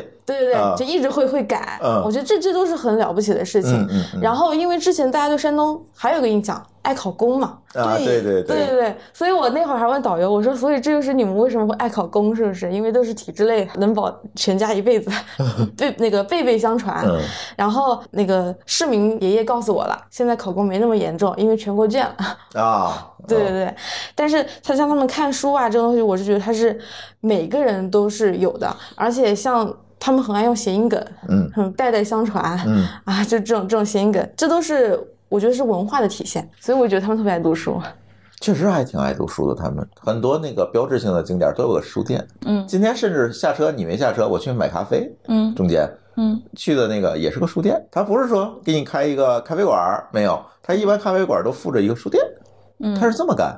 哎，蛮有意思的。今天我们去参观那个悬崖酒店，对，它里面这么小的酒店里面还有个图书馆，还蛮有意思的。嗯对，确实是。对，而且你看，咱这两天走访这些名人故居，像嗯《聊斋》蒲松龄故居，像这个王渔洋，他们都是读书人家。嗯然后后来就是一直在考官什么的，但有考上有没考上的然后才开始发家。嗯然后我就觉得他们好像确实是很重视教育这件事情，他自己就很卷，所以这个山东这个卷文化是不是就是从这里开始的？当然了，这里就是咱们听到的是很多的非常官方和正面的一些东西嘛，嗯一些说法。当然，这里其实它还是有它的这个历史的原因在里面，因为在清朝早期吧，早期到中期这段时间，其实你如果是中了这个功名啊，你中个举人，嗯你是可以免征税和徭役的。所以他读书其实是摆脱他原先既有的那个阶层和那个内卷模式的一个非常好的一个渠道，嗯相对而且还是相对公平的渠道，通过考啊考上来的，所以也就促成了，尤其山东大地基本都是以农业为主，一种摆脱原先的这个家族的命运，那就是考上功名，你就摆脱这个命运了。嗯你就可以当地主了。那这个地主怎么来的？不就是因为地主他必须有功名，他才能免除这个税和徭役，他才能够扩大生产，去招长工帮他干活儿，他才能够获取更高的利润。他是这样来的。所以这个也是由于齐鲁大地这个人口众多，它带来的一个次生的这样一个大家的尊师重教的这样一个习作传统文化。因为我其实也没有太注意，就别的城市考公，就是考考考举士、考状元这事儿啊，就印象特别深刻。王宇阳四十岁考上的，嗯，然后我当时啊，四十岁考上啊，考上的，然后才开始做官的。然后我说啊，那我还有几年时间，我还可以再努努力啊。嗯然后呢，今天去那个蒲松龄的那个旧居嗯，发现努他最后力也没用 五十七岁最后一次考试，嗯，我说他们真的是活到老考到老，然后考的实在是生命不行了，然后才放弃这条路。对，因为就是他要摆脱他原有的那个阶层，他就必须的一条路，不然你就一直种地去吧。嗯啊，就是这样。然后这次我就会发现，他们本地现在的这几个领导干部或者他们这个公务员，其实也挺厉害的。嗯就这次，呃，我印象比较深刻，就是说他刚才建了很多这个网红景点嘛，然后我第一反应就是说，这个人应该是这个领导应该是懂的。嗯，对，因为就是我们做互联网，然后做运营的都知道，就是一般在抖音，比如说小红书上投放，它很多的这个账号，它愿意投营销广告。营销广告是什么意思呢？就是说我有一个低价的产品，然后我靠它去引流，然后对、嗯你，你就会到店，到店消费以后，然后流量就就买你这个产品以后，它就就就消费你的产品，然后同时有了一次到店机会。那其实这样的流量呢，其实在我们有的时候来看，它是一个嗯不是很好的流量，因为它。靠一直低价啊，一直留存嘛对，一直靠造网红，然后去让大家就是来，然后又走。因为你如果没有东西的话，这个流量可能就来了以后他就走了嘛。接不住。对，就接不住，这就是属于你你今天提的问题，就是他能不能接得住的这个问题。但是你明显感觉到，他目前这一套政府就是在淄博火了以后，他们现在开始有一些焦虑，焦虑的点就是说我怎么想办法去接住这一部分。他并没有说是做一些特别奇怪的东西，他们先想的是扩大这个漏斗。对吧？进行刚才的那个网红店的二次转化，就是说让这个先用最简单的原始流量，这些年轻人、这些大学生来了这个淄博以后，他通过这个网络和社交媒体去传播以后，去二次传播，然后造成一个就是社会性的一个事件营销。就更多的人知道，所以说我们现在大部分人其实处在于对淄博认知的这么一个层次，就是说他知道这个地方了啊，对有个标签了。对，然后呢，我靠淄博烧烤这样的这么一个属性，便宜好吃，然后又实在的这么一个物品，让你到店，让你来到淄博，我吸引你来淄博。嗯，然后他下一步要做什么呢？就是我觉得他让人喜欢上淄博，就是从知道到了解。到喜欢到喜爱，嗯那怎么做喜爱？就是我我觉得他这次跟喜马拉雅合作，就是这就是这个原因，因为你对一个地方的一个长认知是不可能只靠一个十分钟的视短视频嗯或者是一个很快的一个抖音，你能喜欢上一个城市，我觉得这个很难。你很难是因为一个食物，满世界都有食物去嗯喜欢上一个城市，我觉得也很难。但是他现在开始想到说，我怎么把这个故事去更完整的讲出来。串出来。哦，让大家认识一个呃有历史感的淄博，有厚重感的淄博，就是你的淄博的故事到底是什么？你是怎么成为淄博的？你是怎么从当年的齐国首都一直变成了现在这样这个曲折的路程到底是什么？然后他。带我们去走了很多淄博的博物馆，比如说新开的馆，当地比较有名的这些历史的建筑，他其实就想告诉我们这个东西。那他为什么要跟喜马拉雅合作？我觉得音频也是一个特别好玩的这么一个媒体，就是它是可以承载一个厚重感的一个完整表达。对，我是能够让你喜欢上淄博的。他可能跟一个长纪录片一样，他会把这个东西能够通过一个六十分钟的长音频，能够给你讲明白。所以他是懂音频的，他是懂互联网的，是懂营销的。然后我就跟朱峰去人肉了一下他们淄博的市委书记，结果这个人好像是七零年的，他年纪没有很大，他是学计算机的。他是个理科生，然后呢，他是懂互联网，然后又懂营销的，然后他又很懂年轻人要什么，他其实是在一一点一点准备。包括他这个人，他是去年才上任的淄博的书记，所以他其实我觉得淄博他准备好了，他并不是突然火了以后，然后去疯狂的准备，他是有了一个很长时间的一个积累，他可能就正好是这个时候，哎，来了一个合适的领导，嗯然后呢，开始有一个合适的一个机会，他知道东西应该怎么做，然后他们的人可能也是一直是之前在积德，就因为在做好事情，因为他们人也 就是很 善良也很热情嘛。我觉得他确实是，他可能大家对他已经是从心里是是认可的，他就等了一个时机。所以我是觉得淄博他火，他可能并不是一个偶然因素，嗯，它可能是一个长前期积累对，它是一个前期一个很长时间的积累，它到了一个点，它必然会火，我忽然想到了天时地利人和，就是这个意思啊。凑齐了。对，就是这个意思。人今天那个我们的那个摄像也说，淄博运气很好，嗯，他真的运气很好。你想，他靠几个大学生对他的一个报答，就把他炒火了。就说你们淄博人可能不善言辞，那我们帮你，对吧？然后我们就我给他炒火了，然后夸大掉下来一封神，夸大又掉下来一个刀郎。这个东西，我就觉得淄博他已经是被流量推着往前走，他学习的速度也很快。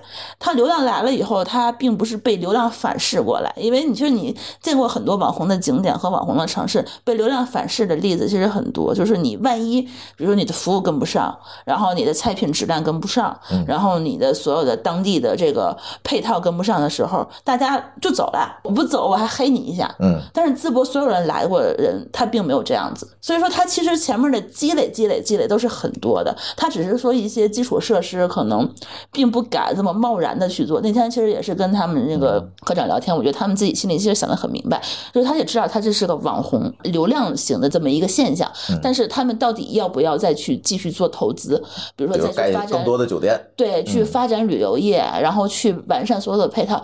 然后他这个问题，我在后来我仔细想想，它不是一个问题，他并不是在问我们，然后你们对淄博到底就是有什么意见？他其实自己心里都知道这些，他自己心里都有其实都有答案，他知道他应该怎么做，但是哪些东西该做，哪个东西做了以后会有危险。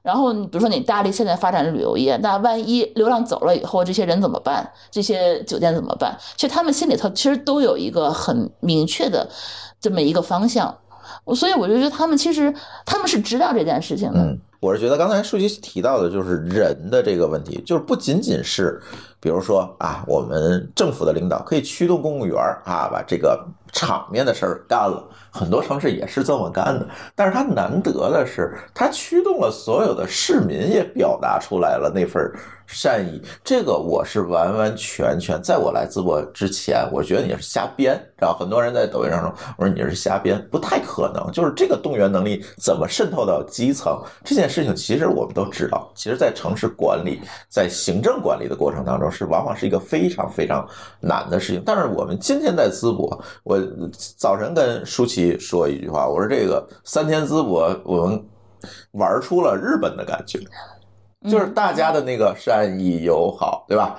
那可能更像我们在海外，比如旅游的时候，在一个小城市、海外的小城市是旅游的时候得到的那种回馈，对吧？他可能没有这么多游客，每个人都是本土的人，然后对那种回馈，不像是说那种啊熙熙攘攘的旅游城市给你一个非常冷漠的服务脸，不是那种感觉。对我今天印象特别深，我这个故事必须要讲给大家。我觉得这个点就能带出一个面。我今天在蒲松龄博物馆，蒲松龄博物馆啊就像刚才舒淇说的，他八月份啊是被迫营业的，因为刀郎这个火了，这个首歌嘛火了。蒲松龄博物馆，它本来应该是明年才营业的，嗯，他还在修呢他。根本就没有准备好。我们今天去的时候，他还有两个馆他没有开，他准备的东西很仓促、很草率，他嗯对周围什么也没有。然后，所以里面就热死了，你知道吗？也没地儿站，也特别小，没有空调我。们去蒲松龄他们家的那个厨房的时候，有过那师傅在那现修的那个摄像头，在那装半天，他什么，他连灯都没有，那个屋里。对，然后呢，我哎呀，我又又热又累，我说坐会儿吧，他也没个座儿，他都没弄好嘛。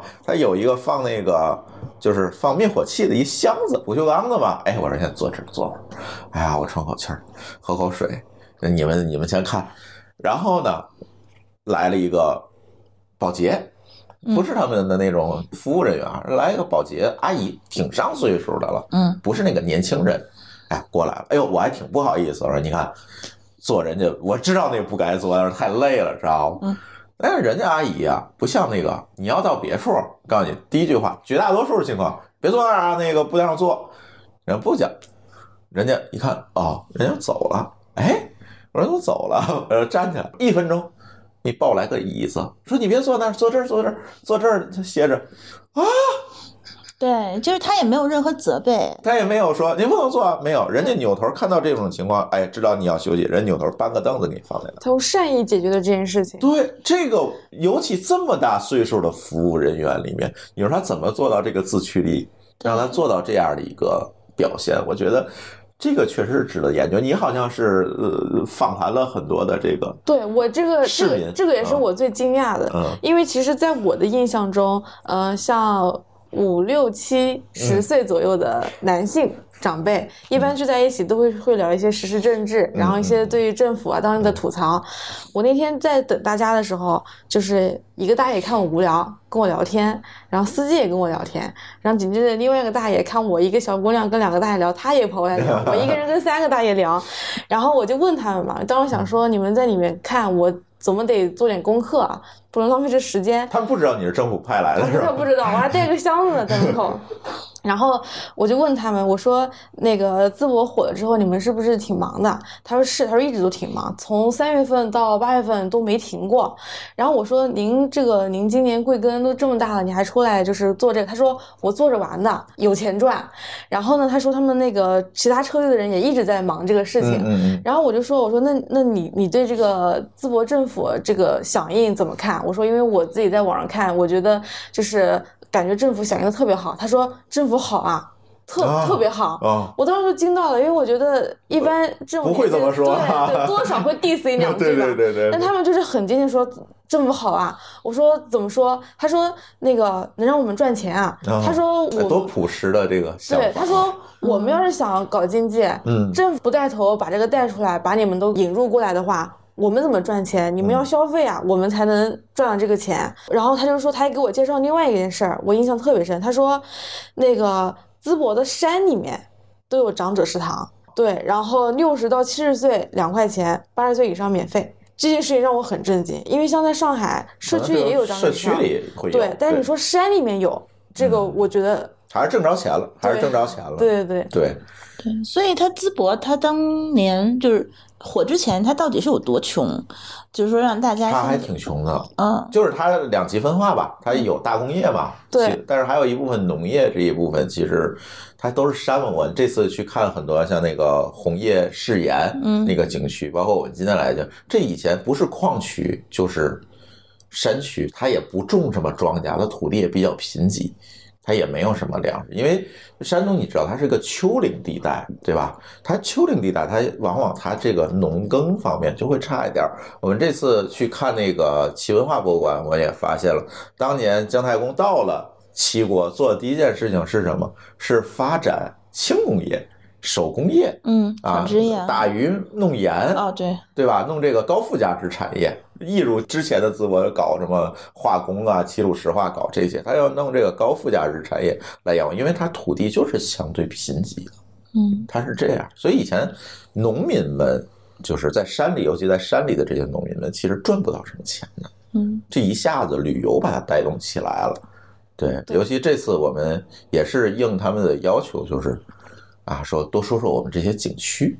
我觉得政府挺有意思的啊，特意嘱咐咱们是吧？嗯多说说我们的景区，博物馆盖在那儿了，总会有人去的。嗯但是这些景区，你把游客带到景区，才能实实在在的拉动本地人的这个生活水平。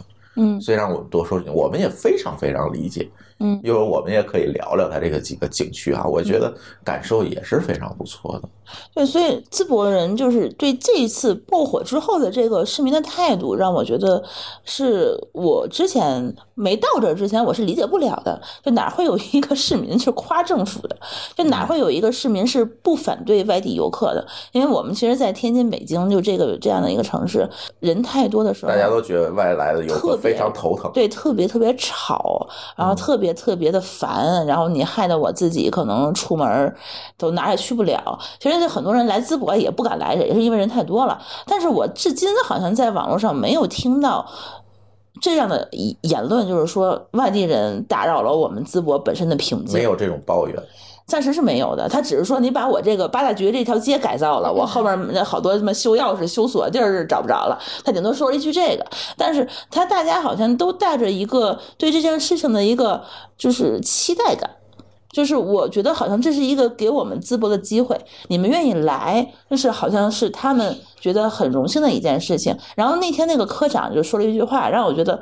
我不知道是不是场面话，他说所有的这个来淄博的游客，我们不把它当做是游客，我们把它当做是客，嗯，就是以客人的态度去对待每一个来的人，然后他们每一个人的这种集体荣誉感还蛮强的，就是你觉得你做的不到位，你是不是给淄博丢人了，对吧？他？是有这个感觉，对他大家形成了一个共识，这个事儿就很难，嗯。能够做到这一点真的太难了。就我们去那些游游客那个景点，他们也没有人插队，然后也没有人在景点上大声喧哗。我去排厕所，那个小女孩站我前头，就给我主动去，外地人你先来。啊，真的、啊，就我就就惊呆了，然后说你先来吧，小女孩。她说不不不，她给我打手势不，就让我先去。啊，多大呀？十岁吧，十几岁，哦他他他妈妈站在旁边呢。然后我说啊，怎么会有这样的这种情况发生？就 真的是一个非常值得研究的一个案例。淄博这一次，对，所以我就觉得他有可能是真的是他们做好准备了，就等这么一个机会。嗯，对，嗯我也这样觉得。就说到景区，我觉得他们特别不忘初心，还有一个，因为我有时候经常会旅游，我买点雪糕啥的，我都是做好心理准备，就至少是十块钱以上。就是那个网红雪糕是吧？网红雪糕就是我买的是另外一个，但是也是景点门口。嗯当时我们在那个红叶世园等的时候，四块钱，四物价真的是我在外面我都买不到，而且是在那个景区里面。嗯嗯嗯呃，那么大一个蛋筒雪糕就四块钱，我真是。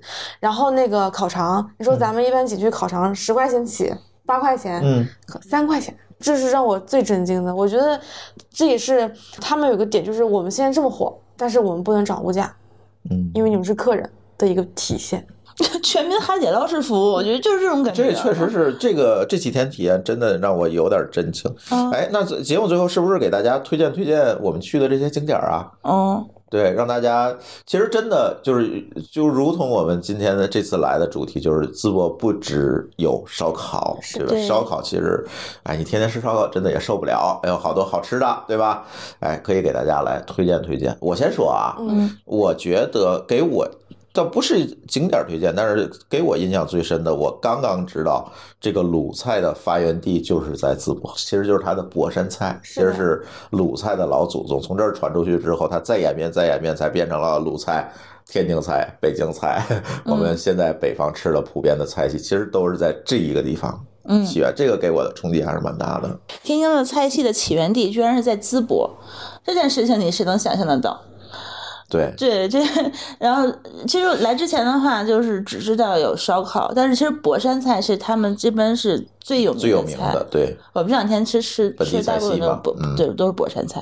哎，我之前也不太知道博山到底是在什么地方，然后后来才发现，其实应该在淄博的南边专门有一个县对，还是叫区呀博山啊，就是在对博山。对，这个博山现在就是还有一个最有名的景区，就是这个红叶誓言是这个景区。红叶就是香山红叶的红叶，柿子的柿，岩石的岩，红叶誓言这个景区，它是怎么做出来的？它以前这就是一片山区啊，上面还有居民了，他们花钱把居民腾出来，腾迁出来。然后把这一片的地方给它改造，变成了一个景区。这个红叶誓言的这个名字怎么来呢？是出自康熙的一位老师啊。康熙这个老师告老还乡之后，就住在了这个地方，然后看这边的这个红叶非常好，说几万棵的这个红叶树，有几棵万棵的柿子树啊，这个风景非常好，所以他就在他的小传里面写了很多闲篇嘛，他在里面提到了这个名字，他们就把这个名字截出来，作为了这个景区的名字。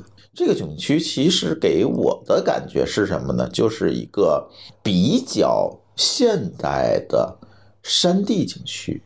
啊，他在里面其实做了很多，就是刚才我说网红的那种设计巧思，是吧？是的，他做了很多的设计，什么有高空索道啊，啊，有这个，他还做一小丽江哈，仿照丽江做的那个有流水，因为它水非常丰富啊，流水古城的那种感觉，给大家感觉是什么呢？就是说，哎，好像是有一种出世的感觉，在这个景区里面。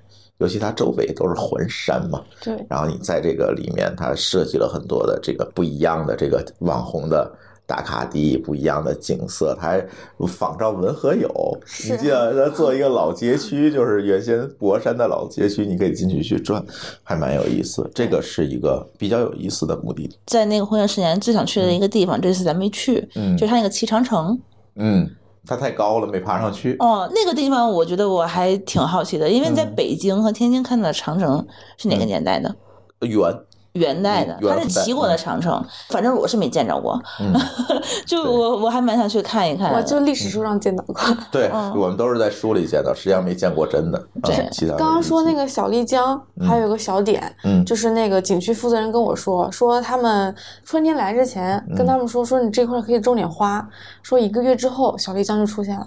哦啊，就全部都种满花，而且开始就是规划的跟小丽江，哦，就一个月，执行力，对，就就提了一提很重要了一嘴就就出现了，我觉得这一点也挺厉害。他最后还跟我们说了一句，就是当时人来的时候，就是火到什么程度，那个花儿全被薅光了，然后他们就不一夜之间又补种。对，就是都空运过来，就人到多少那个程度。嗯，这次淄博之旅，我觉得有一个点不太好，就是它那个所有的这个景区，我感兴趣景景区都在城市之外。我是觉得这次旅游它这个点都是一个点一个点一个点的，嗯就是它不是一个非常成体系的一个片的那种那种旅游的设施，包括它的一些旅游线路、旅游大巴，嗯甚至连他们的这个高速公路都没有修好，就是说害我们在城市里头来回转悠都哪个它其实不是城市了，这个必须给大家嗯介绍一下中国一个特有的地理概念，它叫地级市。它这个一个地级市是由下属的很多区县构成的，而这个覆盖的范围可能大至几千平方公里都有，小至也得有几百平方公里，是这样一个。所以我一般说淄博市，它就包括了下辖的区县等等这些单位，而这些单位距离所谓的它的行政中心的距离，淄博行政中心叫张店区。那如果我出去到淄川区，那可能就一百公里出去了啊。如果我们到博山区，那可能二百公里就出去，但是它都叫淄博。这个有点像什么？像那个大湾区的概念。嗯啊，我们去美国啊，去那个硅谷开会，大家一查，哦，硅谷坐落于美国旧金山地区，然后订一个旧金山的房，对吧？结果一开会发现啊，离这二百多公里，就是这个概念。还是所以说，大家如果来到淄博啊，这个地理概念一定要有，而且呢，我建议就是之前大家都是高铁特种兵。来的是吧？但是如果你想看周边的这个更多的这个景区啊、博物馆啊，最好自驾。这也是我想说的一个嗯点，就是他们现在稍微有点矛盾的点，就是说他现在其实是，呃，为了鼓励就周边的这个省市，他还做了很多跟其他城市的这种景点的联名，就联联票、联动卡，就是年卡，就是我这一个卡，我就周边的几个城市都能玩得过来那种。包括大学生也是，你坐高铁就来了。但是这些学生的话，他其实并没有交通工具嘛，你来了他就只能去市内几个景点，所以你会觉得没什么好玩的。哎，但其实他那个周边的那些有文化的地方，比如说我最近特别喜欢那个周村，嗯，它其实离到哎，真的是我也特别喜欢周村真的是。好远，一百多公里，哎，有一百公里吗？我也它周村稍微还近点儿啊算是最近的了啊，景点儿。反正啊我每次上车开个睡觉下40车分钟一对嗯一个小时还能到。它那个路修的真的可不知道是高速没修好，还是因为它真的是那个旅游业还不成熟。我觉得你去真的是好费劲，你也没有看到什么特别多的大巴，都是自驾过去。就是你一般的学生的话，谁会去自驾呢？包括这个淄博这个地点，它其实就是高铁方便，所以你大家来的话，你你你这个旅游大巴，其实我是觉得它应该再好好去规划一下这个地方啊，让它更方便的，就是说你把周边的这几个景点你串一串，对吧？你别东一榔头西一棒槌的，你就来回这么跑，就我觉得有点累。那说回那个周村，周村是我觉得这次来我就是特别意外的一个景点。嗯嗯它之前那个我知道周村烧饼是淄博的，但是周村烧饼到底是哪来的，其实我并不知道。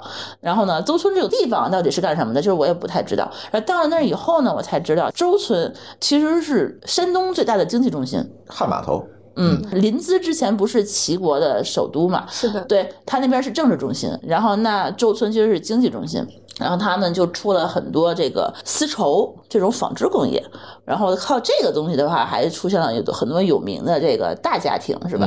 嗯，大家就是各种祥八大祥基本都是从周村来发达的。对，它有一个周村的古镇，嗯然后呢，当时咱走的时候，其实有一个景点就是大染坊的那个拍摄地，嗯其实它就是在周村，包括之前那个余华的那个《活着》，让张艺谋改编的那个导演，嗯其实也是在周村拍的。还有别的，应该还有什么电影？乔家大院儿娘，乔家大院不在这儿。啊，不在那儿，但是它有那个相应的那个分店，啊，哎对对对，还有娘哎，对对对，有好几个特别有名的点对对，它讲的其实都是周村，所以周村它的发展的历史就是整个当时淄博这边的一个经济的发展史。对，而且它是中国第一个保税区嘛。为什么它变成汉码头？是因为它不收税，对，所以它就促进了这个商贸的这个交流。还有那个范蠡在这个地方发明的秤。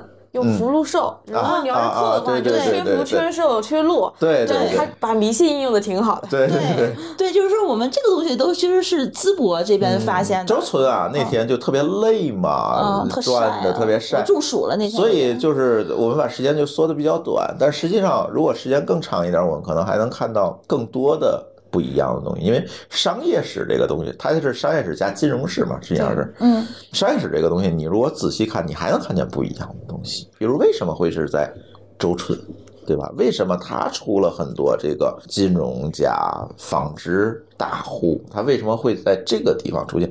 其实还有很多背后的很多的原因和道理。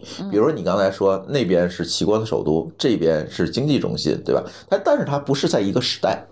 嗯，那齐国的时代是在那边，它是在近现代形成的一个商贸中心。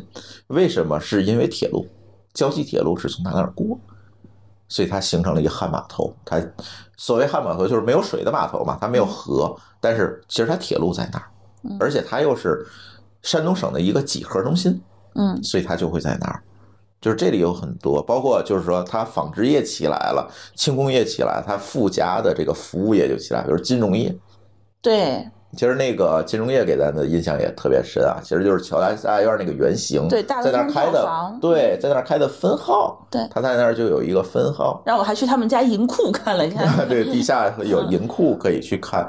其实这就都表达着一个故事，就是在它的这个深厚的这个文化积淀上，就是所谓的经济基础决定上层建筑，它一层一层在上面经济呀、工商业、工艺呀、包括我们今天要去看那个琉璃，嗯，对吧？你就是有闲心了，才能搞艺术创作嘛，对对吧？对就是这样他们那边还有那个五五五牌香烟，啊。也是他们英美烟草公司，对他那边嗯有很多就是外籍的、外国的、海外的公司在那创造，嗯这也是代表了之前那个科长有给我们普及一个，就是说嗯山东这边就是齐鲁这边的文化有一个很大的特征，就是包容性。嗯嗯，对，因为当时齐国建国的时候，就是以包容建的国，因为当时他是东夷族，他西周很难说。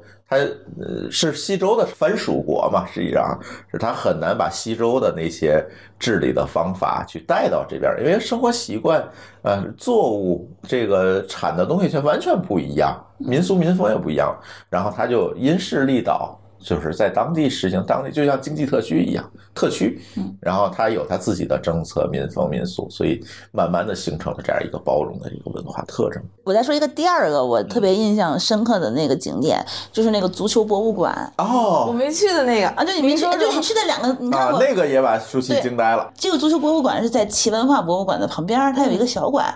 那个齐文化博物馆我就不说了，就是说讲齐国这些这些奇门要皇帝。术啥的，啊，对对对，它那个足球博物馆进了以后，我才知道足球的起源是在中国，对吧这个我们都知道蹴鞠这个东西，但蹴鞠的起源是在临淄，它当时起源也比我们自己想象的要早很久很久，是在春秋战国时期，就齐国的地方。就开始有了这个蹴鞠，然后我们一开始就觉得蹴鞠在中国这件事情，那我们自己知道。然后呢，你进行这个国事访问，拿他国礼，你当蹴鞠，你送给阿根廷，送给那个人家那个英格兰那个 国家，你丢不丢人？人家毕竟现在是世界冠军，对吧？你一个就是还没冲出亚洲的，你就送人蹴鞠，你你非得在这儿白活自己是一个足球起源，你这是不是不是有点硬靠啊，对你是不是有点气人家，对吧啊？然后后来发现，就是他们就是给你展示了整个蹴鞠从发现到繁荣到衰败。的这么一个完整的历史，然后他们，呃、我其实最最近真的是国际足联还给这个淄博发了一张个匾对，就证明你们不要吵了，就是足球的发源地真的是在中国。然后呢，他们淄博市还有那个蹴鞠。表演队还是什么队？就每年他们这个还都出去表演去，就把这个文化就还是得去往外去交流。一开始我们会觉得这个蹴鞠在中国是否资料真的可考？其实我是带一个问号的，因为咱们其实只是在历史书上其实短暂的听过这就这么一个知识点。但是后来就会你在看到有很多特别特别真实的一些资料，就是他一开始他怎么当做一个家庭娱乐的一个活动，就是开始锻炼身体，然后大家开始玩这个东西，然后到后期他开始，你想从春秋时期他的那个规则到现在几乎没有变，这事儿你可能相信吗？他除了场上的人数是不一样的以外，他到现在的话还是那一套我们它有那个图谱吧，就是你应该怎么颠球，对，它还是春秋时期的那一套完整的规则。然后后来你会能看到蹴鞠从一个游戏开始进入每一个寻常百姓家，然后最后开始发展到已经。火爆的程度，什么叫火爆的程度？就是每一个家庭他可能都会喜欢蹴鞠，已经是一个全民的一个运动了。然后后来就开始有各种比赛，然后呢开始有女足，然后我就看见这个女足特别好玩，就是它已经不是一个玩耍了，就是他们有一个一个在那儿也有规则了。呃，有几个女生在那儿踢足球，然后她是有专门的女足队服的，然后有女足的足鞋，然后她哦，她啊，对，有足协了那时候。然后还能看到他们早期的那个那个球。一点一点的话，那个时候其实制造业还不太好，因为制作皮革的那个也是，其实是挺高端的工艺。对他那边还是怎么去发展，就给你讲做这个球的这嗯个过程。然后他们最早开始有那个蹴鞠的时候，他那个就有那个球鞋，就跟现在的这个 钉子鞋一模一我我当时样。看我就我就惊呆了哦，原来我们春秋战国时期就有这些东西，然后他就开始繁荣昌盛，然后开始跟你讲他进行国际交流。他已经不只是在我们国内开始就是深入人心，然后他在那个宋朝吧、嗯还是什么年代就开始已经非常繁华，就开始进行国际交流，比如说去日本，然后去韩国，然后呢就是开始顺着丝绸之路往更往西去走。对，然后日本那边的话，就是最早也是有蹴鞠的，也是从中国去学过去的。就是我们其实整个这边的亚洲呃这个文化，就是我们这边带过去的，就他们都都都开始喜欢这个东西，就变成一个全民的运动。文化输出，对，然后后来呢，就是到了哪个朝代？元朝开始没落，就是为什么他们当时是因为，因为就是不让大家聚集吧，因为他的统治需要。就再有一个就是儒家思想的一个兴起，就导致了就是他更推崇于不争不抢、中庸之道。对慢慢的这种对抗性的运动就在中国慢慢的就被禁止了。那那个时候的话，所有人就开始去去打猎，然后这个蹴鞠为什么就突然就我们这个没有冲出亚洲，可能就是他们当时嗯就是明清之后，可能就是因就你为 不许去社会的对对玩它，对，然后就没有人去玩它了。然后你你就会看到它慢慢的整个的一个发展历史，然后包括它从最早的时候那个球是那个样子，然后慢慢就是有花样了，嗯，然后一开始往里是填毛发，后来变成那个充气儿的，对对吧？就是，而且那个冲那是很早的技术，然后它还有各种颜色、各种的不同的形状。女足有专门的女足的蹴鞠，我就觉得它这个整个的话，你把这个整个一个完整的这个发展的这个历史就都给你讲出来，包括它会有那个当年的那个手稿，好像是原稿，是真正的是那个蹴鞠的规则的那本书，对，但是给你讲他应该站位怎么站，然后每个人的职责是什么，然后这，个规则是什么，然后有各种各样的画，然后那时候喜欢到什么程度，就是每家每户的那个瓷片上面画着都各种的都是那个小人蹴鞠，啊，对，然后各种的那个他们家的那个书画上面都是蹴鞠，就是能看得到哦，大家原来当年是这么喜欢这个东西，然后我就觉得现在中国足球。哎，有有点可惜，就是这这给我自己的感触还是蛮大的。我其实最喜欢的还是王于洋的那个、啊那个古局古典，啊嗯，对，因为我觉得那个解说说的很详细，嗯嗯他让我全都听进去了，就是为什么怎么样，一个一个分支。有的时候有的讲解他可能就是一带而过，只讲重重点那一支，他是基本上每一支都带到，然后就是他会让我有一种我知道这个信息之后，我还还还会想问他后续的情况，对。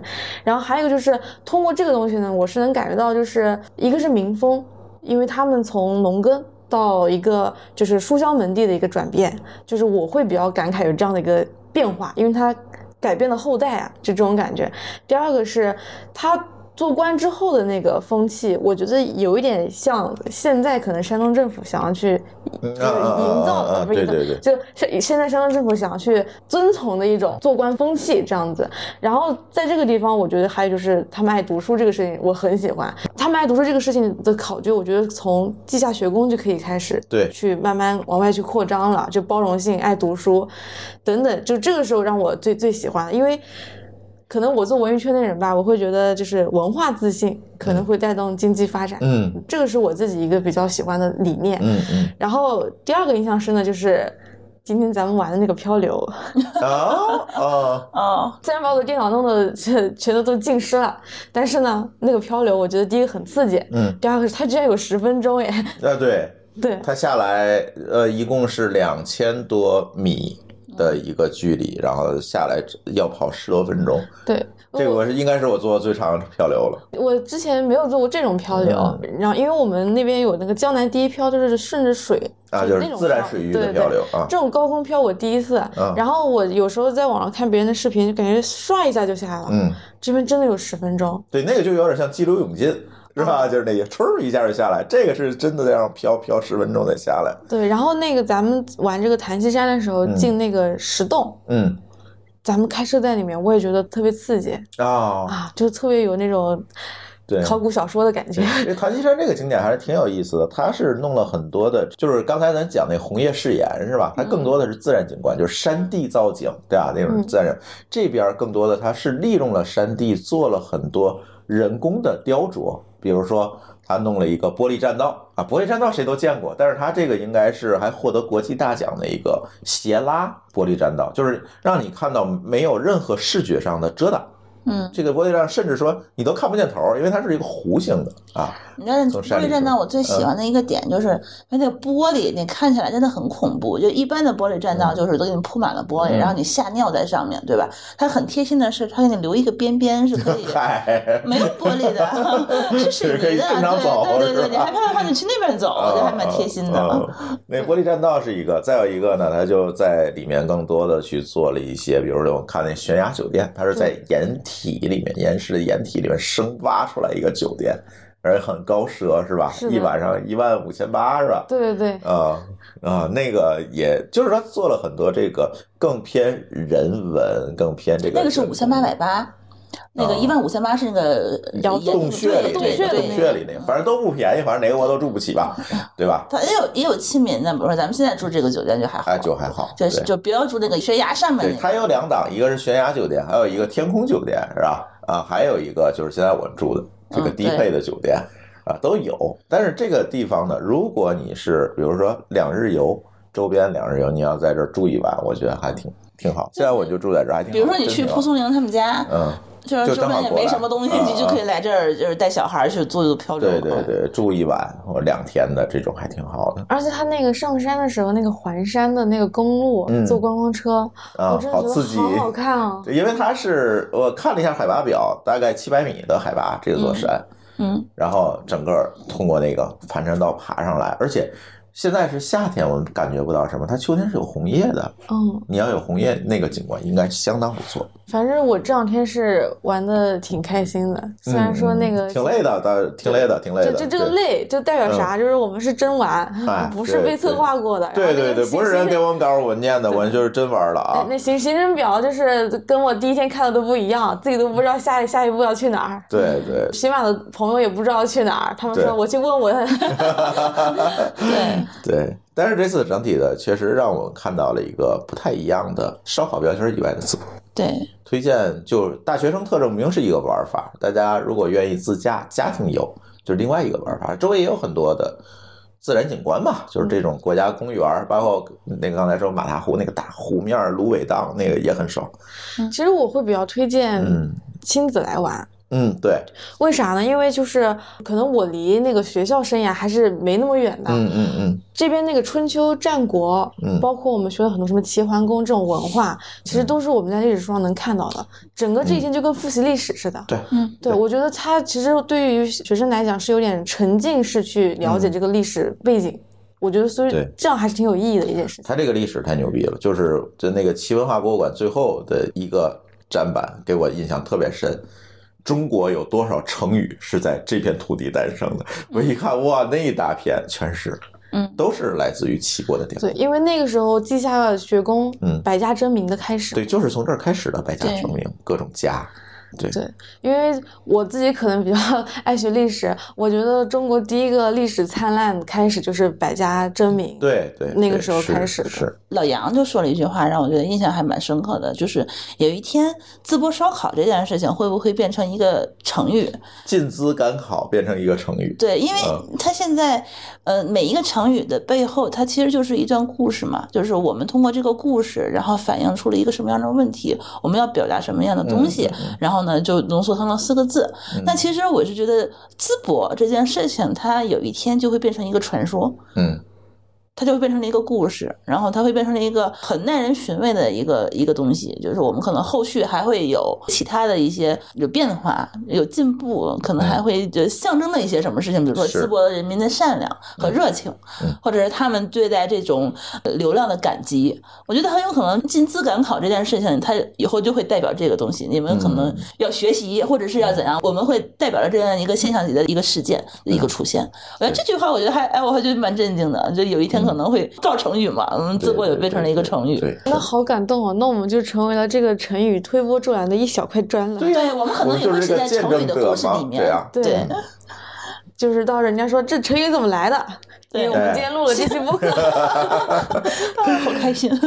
行，今天我们时间也差不多了，嗯那我们这一期进资赶考呢，就先跟大家聊到这里。我们应该叫进资补考。啊，补考对 没赶上，后补的，对对对对，没错。也特别感谢我们的有台文娱圈内人的主播如轩跟我们今天一起来录这期节目。这期节目应该我们两个节目都会发，是吧？啊，是的，对对对，也向我们有台的听友们问个好，是吧？嗯嗯，对，我那我也赶紧跟大台的粉丝朋友们问个好。对，大家赶紧去订阅如轩节目啊！这个文娱圈内人确实是我最近见的不多的一个专业人士去做的这样的一个，有机会都来上。台。感谢感谢，嗯对，行，那我们的这期节目就先跟大家聊到这里，感谢大家收听，我们下期节目再见，拜拜，拜拜。拜拜。感谢您收听本期节目。本期播客节目由津津乐道制作播出。你也可以在我们的官网 d a o 点 f m 找到我们的更多内容作品。如果您喜欢我们的节目，欢迎在微信、微博、朋友圈等社交媒体转发分享。您的分享对我们而言十分重要。如果您希望与我们互动，可以关注我们的微信公众号“津津乐道播客”，天津的津，欢乐的乐，道路的道。在关注后按提示操作，即可加入我们的听友社群。